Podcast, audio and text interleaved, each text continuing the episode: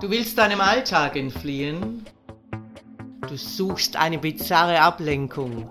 Du möchtest geilen Geschichten lauschen. Hier gibt's was auf die Ohren. Ich, Herrin Ariadne, erzähle dir Sessions, die dich fesseln werden und die deine Fantasie zum Explodieren bringen. Die Femdom Box Teil 2 Die Inspektion der Lieferung Eingezwängt und vollkommen hilflos in dieser großen Alukiste hält Tom reflexartig die Luft an und versucht sich zu beruhigen. Versuche ruhig zu atmen. Es sind genug Luftlöcher über deinem Gesicht. Mit dieser Installation könnten Sie mich bis nach Afrika verschicken, ohne dass ich dabei Schaden nehmen würde. Seine Lage ist extrem restriktiv, jedoch auszuhalten. Was für ein Luder, denkt sich Tom und spürt, wie der Lieferwagen sich langsam in Bewegung setzt. Nach einer Weile Tom hat zwischenzeitlich jegliches Gefühl für Raum und Zeit verloren, stoppt der Wagen und Tom hört, wie die Türe zum Ladebereich aufgeschlossen wird. Die Box wird auf ihren Rollen ein Stück nach hinten gezogen und bleibt dann nach einer leicht abschüssigen Bewegung gerade stehen.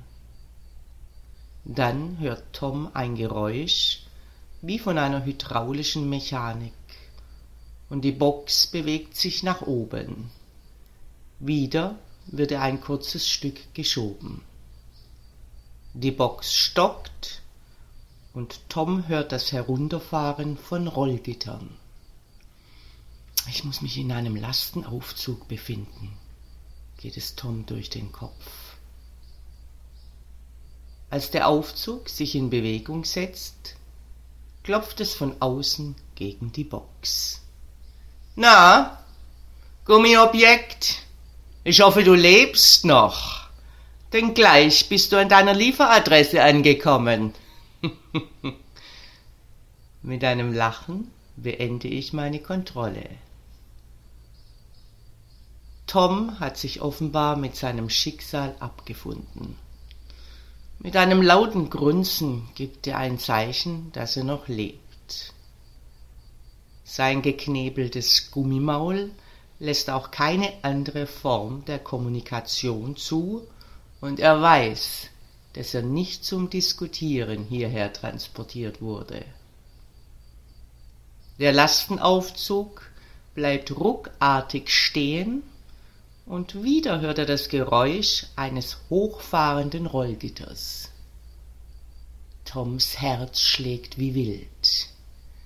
Denn noch immer hat er keine Ahnung, wer oder was ihn erwartet. Seine Transformation zum lebenden Sexspielzeug war mehr als überzeugend. Und je mehr er sich seiner neuen Identität bewusst wird, umso eindringlicher flüstert ihm seine innere Stimme den logischen Verwendungszweck zu. Missbrauch. Die Türe vom Lastenaufzug wird geöffnet und die Kiste wird ein Stück weit gerollt. Türen öffnen und schließen sich. Und als die Box zum Stillstand kommt, hört er leise Musik.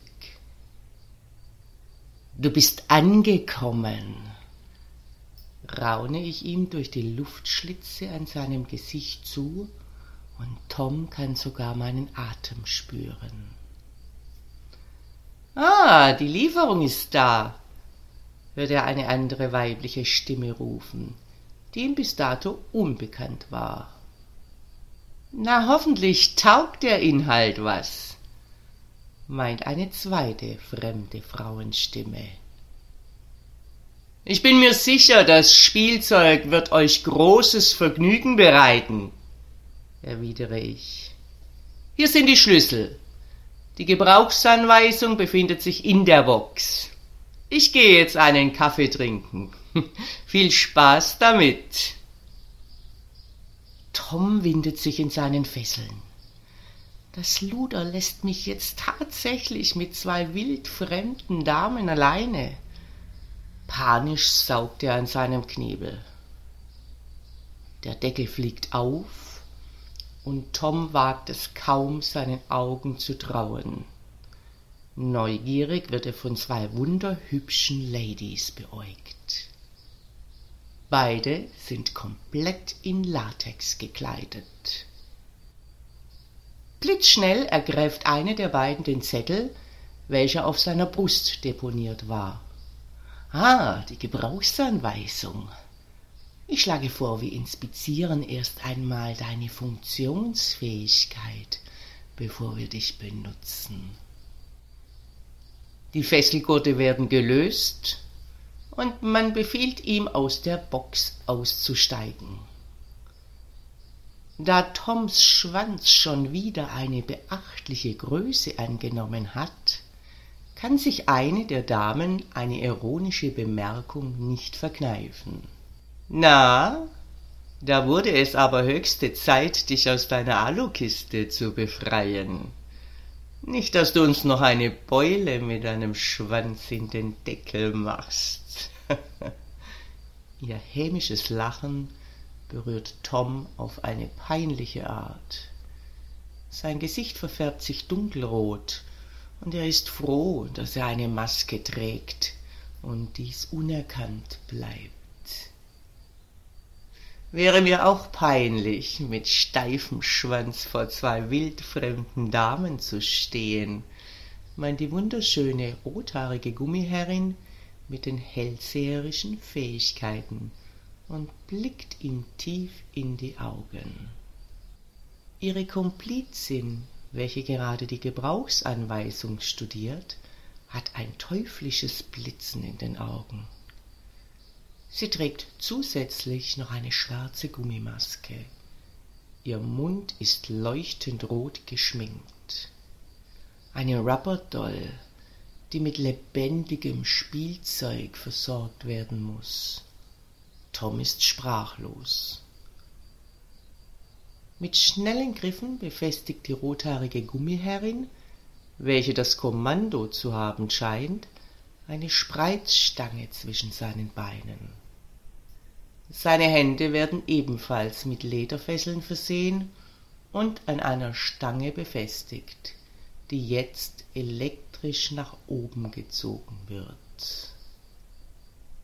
Ich komme mir vor wie ein Opferlamm, denkt sich Tom. Er versucht sich umzusehen und erkennt einen riesigen Raum mit dem Charakter eines Industrielofts. Im Raum ist großzügig Mobiliar verteilt, das Tom noch nie zuvor gesehen hat. Dieses Mobiliar ist keinesfalls unter der Kategorie Wohnmobiliar einzuordnen. Tom befindet sich in einer hochmodernen Folterhalle. Schau dich nicht so neugierig um, schau in den Spiegel. Der dominant scharfe Ton der Gummiherrin zwingt Tom in den Geradeausblick, und er sieht sich selbst im gegenüberliegenden großen Wandspiegel. Ein ausgespreiztes und hilfloses Gummispielzeug. Die Wirkung dieses Anblicks spürt Tom sofort in seinem Schwanz, welcher enorm anschwillt und ihn die Präparation der Metallkockringe spüren lässt. Die maskierte Rubberdoll kommt mit einem kleinen Rollwagen, auf dem ein schwarzer elektronischer Kasten steht, in welchem ein langes Kabel steckt. Zuerst werde ich dich jetzt mal testen, ob die Geilheitskontrolle funktioniert.